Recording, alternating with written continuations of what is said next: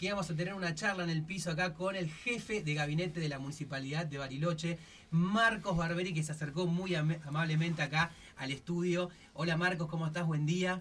Hola Germán, felicitaciones en tu nueva casa. Un gusto, como siempre, charlar con vos y me pone muy contento que, que vuelvas a estar en la radio y que tengas un día más. De, un día más. Un día más de programa que está buenísimo. Entonces, a disposición las veces que sea necesario. Buenísimo. Bueno, Marcos, muchas gracias. Eh, la recordamos a la audiencia. Estamos martes y jueves de 10 a 12. Así que vamos a hablar un poco de las cosas de, que están sucediendo en Bariloche. Por supuesto, vamos a hablar también de la fiesta del chocolate, que fue un éxito. Pero si yo te pregunto, Marcos, vos te levantás a la mañana, más allá de lo que sucedió el fin de semana pasado, de la fiesta del chocolate, y decís, bueno, tengo que resolver esto. ¿Qué, problemática sentís que al vecino, vecina Bariloche, eh, nada, le, mm, ¿cómo es? Le, penetra un poco más, como que le preocupa. ¿Vos qué sentís en ese sentido? Hoy estamos mucho con el tema obras. Estamos teniendo casi 22, 23 obras al mismo tiempo en la ciudad de diferentes programas, tanto programas nacionales como propios. Eh, y hoy estamos, recién venía de una reunión del equipo de la Unidad de Ejecutora de Obras, repasando todo lo que son las obras de Promeva, de la Argentina ACE, mm. las próximas conexiones de gas que tenemos también con el RENAVAP y viendo cómo podemos hacer que el vecino viva mejor y en menor tiempo, porque los programas vienen y qué nos está pasando hoy. Que, está, que por suerte tenemos mucho trabajo en Bariloche, que hay mucha construcción en Bariloche y muchas veces faltan matriculados, gasistas matriculados, falta personal para hacer obras e incluso profesionales. Entonces estamos en esa, en esa línea de tratar de agilizar las veintitantas obras que tenemos en la ciudad, que sabemos que son para mejorar la calidad de vida de todos. ¿Alguna que quieras destacar para contar la audiencia? Y por ejemplo, la semana pasada empezamos con lo que es el pluvial de Cooperativa 258, allá al lado de la cancha de Pincha, donde a veces juega Chicago, que eso va a cambiar todo lo que es la inundación de la parte de abajo y la de algunos vecinos que le pasaba. También estamos con conexiones de gas eh, domiciliarias, que es muy importante.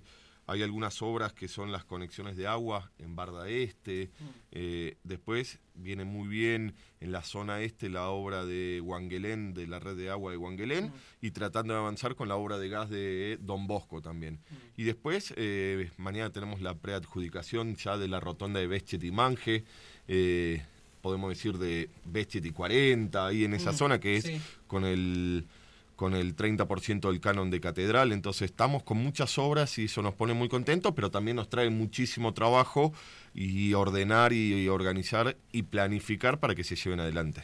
Un contexto complicado también, ¿no? Por supuesto, el, vecino, la vecina, con todo el tema de la inflación, ¿no? ¿Viste cómo está subiendo todo? ¿Cómo analizás vos el tema acá en Bariloche, la inflación? ¿Cómo lo, ves de tu lugar, Marcos?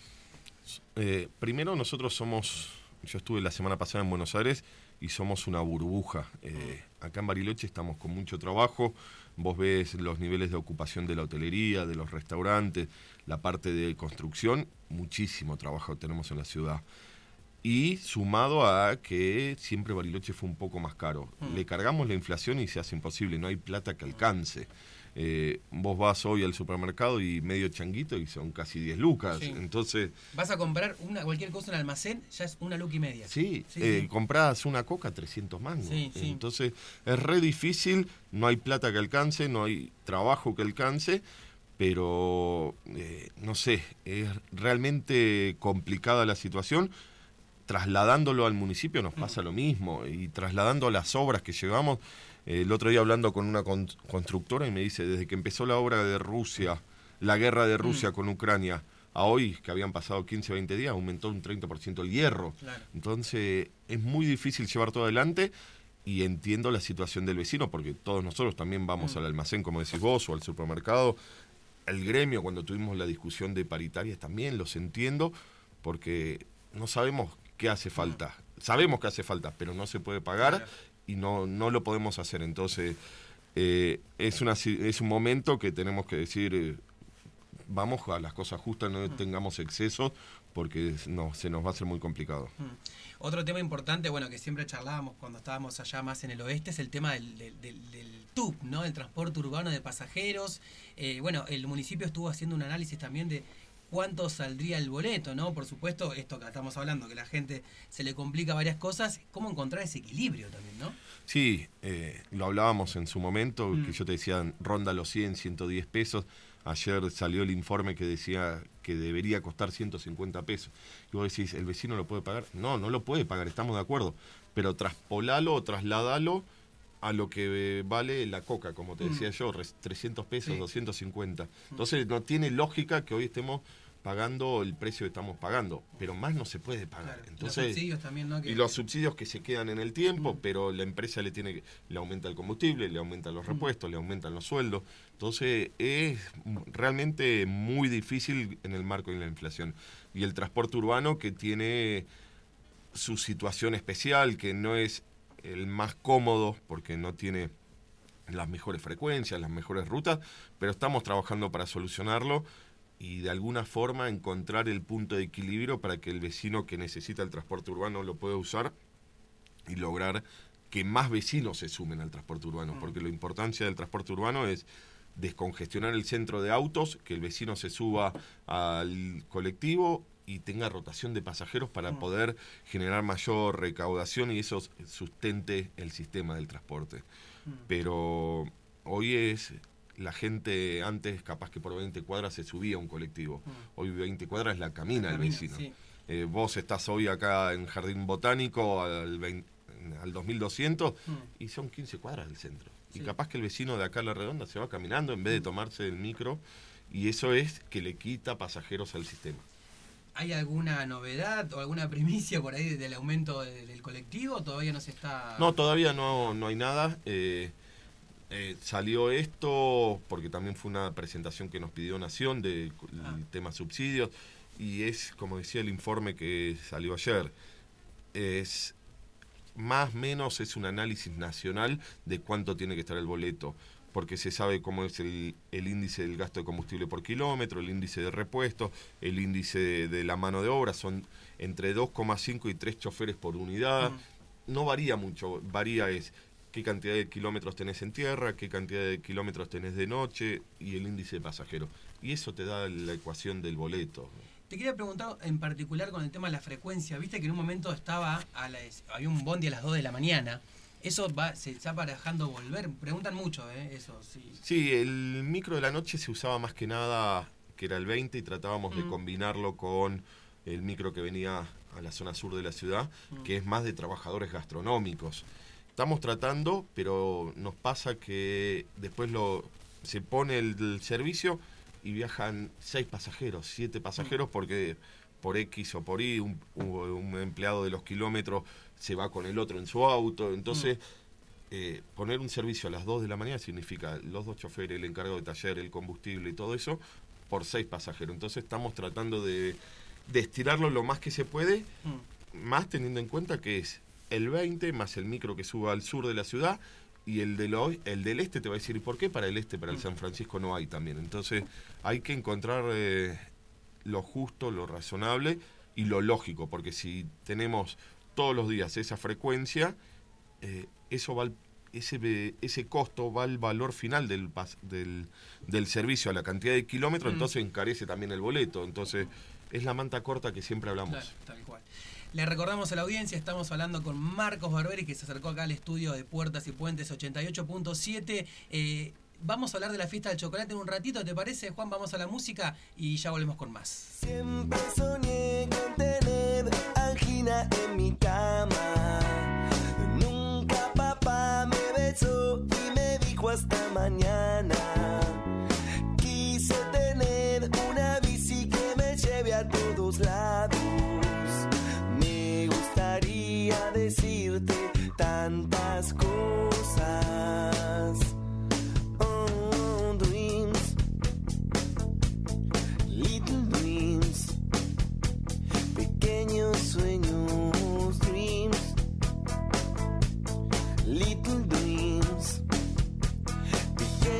pequeños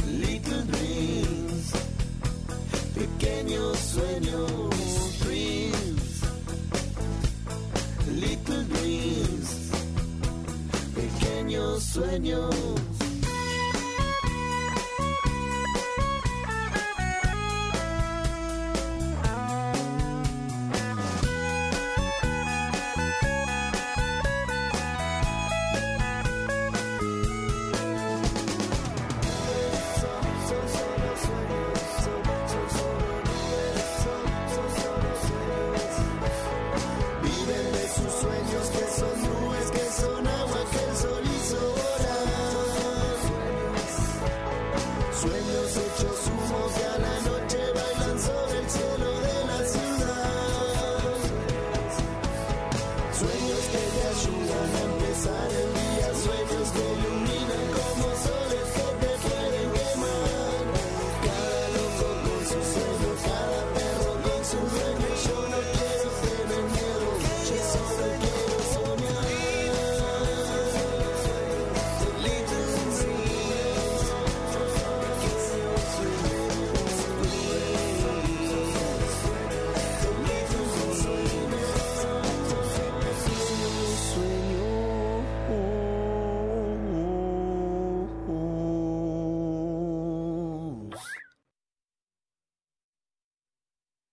Comunicación Random Radio.